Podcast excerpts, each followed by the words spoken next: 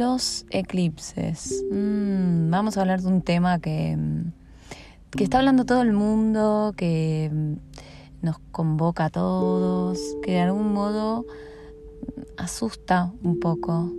Lo primero que les voy a pedir es que la vibración siempre sea en relación al amor.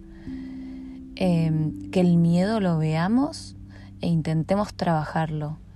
Pero cuando vibramos miedo, es como si nuestro campo áurico se hiciera chiquitito como una chicharra y cuando vibramos amor, nuestro campo áurico se expande y se expande todo lo que nos sucede alrededor. Entonces, ¿qué son los eclipses? Los eclipses en relación a nosotros son momentos energéticos que nos impactan de una u otra manera y nos llevan a trabajar determinadas cuestiones. Como les contaba en otro audio, los eclipses se inician, la temporada de eclipses se inició a partir de un portal que fue este 10 de octubre. Este portal es como que nos abrió la puerta, valga la redundancia, para empezar a trabajar lo que en realidad venimos trabajando todo el año. Este portal nos dice, bueno, ¿Viste que hay un montón de cosas que ya no querés más en tu vida? Bueno, es momento de abrirle la puerta para soltarlo. Soltar no es fácil, no es un proceso romántico que uno dice, bueno, listo, suelto y ya está. Soltar implica un trabajo, implica un trabajo personal, un trabajo terapéutico, un trabajo de autocrecimiento, em, un trabajo psicofísico y psicoemocional, Soltar implica implicarse, no es algo sencillo. Pero como venimos trabajándolo todo el año, porque todas las energías fueron llevándonos al mismo lugar, bueno, este portal dice, se supone que ya estás listo o lista para empezar a soltar eso que tanto te agobia. Esto es lo que se inició el 10 de octubre. El 10 de octubre se abrió la puerta para salir a jugar y esta puerta se va a cerrar, por decir de alguna manera, o nos va a permitir pasar a un siguiente nivel en Sagitario. Por lo tanto, desde el 10 de octubre hasta que empieza Sagitario, estamos hablando fines de noviembre, vamos a sentir como esta presión de lo propio que trae Escorpio, la energía que trae Escorpio, que es una energía de vida y muerte, es una energía de muerte y resurrección, es una energía de poder y falta de poder. Es una energía de eh, hablar de los temas tabú y encontrarle otra vuelta a eso.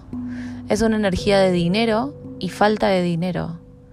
Es una energía que mm, intensa, que nos viene a traer intensidad. Escorpio, su regente es Plutón, nos dice, bueno, es momento de meterte bien profundo en tu pantano y ver eso que hay ahí, ver lo oscuro, ver lo profundo, míralo, sentilo, olelo, tocalo. Y una vez que hayas hecho todo este proceso, vas a poder tomar el impulso para salir a la superficie otra vez.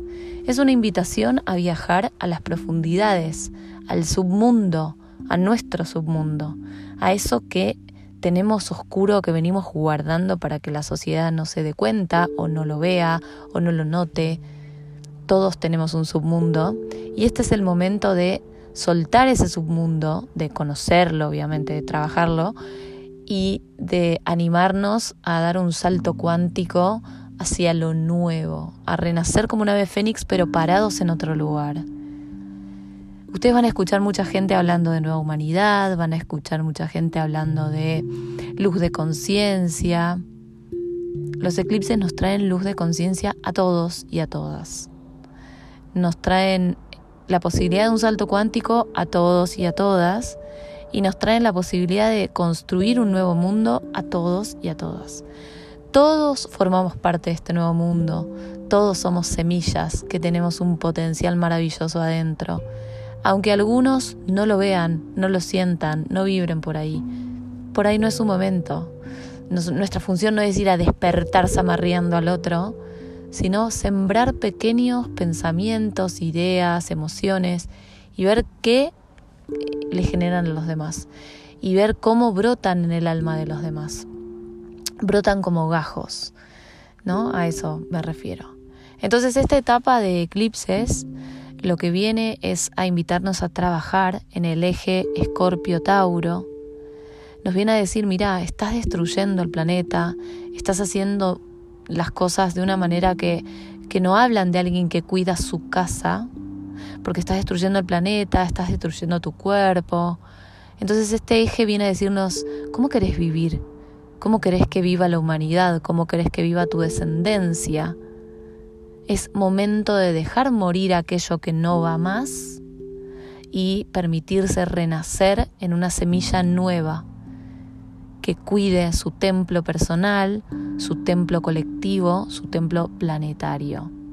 Me parece que va por ahí, me parece que el trabajo es preguntarte, vos en tu intimidad, en, tu soledad, cómo estás viviendo y cómo querés vivir, qué ya no resuena más con vos y por qué te está costando tanto dejar ir eso que no resuena más con vos.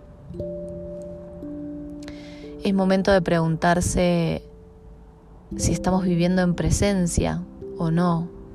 Y si no estamos viviendo en presencia, ¿qué tenemos que hacer para empezar a vivir en presencia?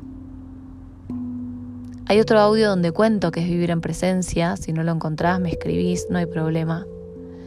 Me parece que se inicia una temporada maravillosa de autocrecimiento y alquimia. Así que te doy la bienvenida a este túnel del que vamos a salir si Dios quiere y todos nuestros guías y la divinidad así lo desean y nosotros nos animamos. Vamos a salir eh, airosos dentro de un par de semanas.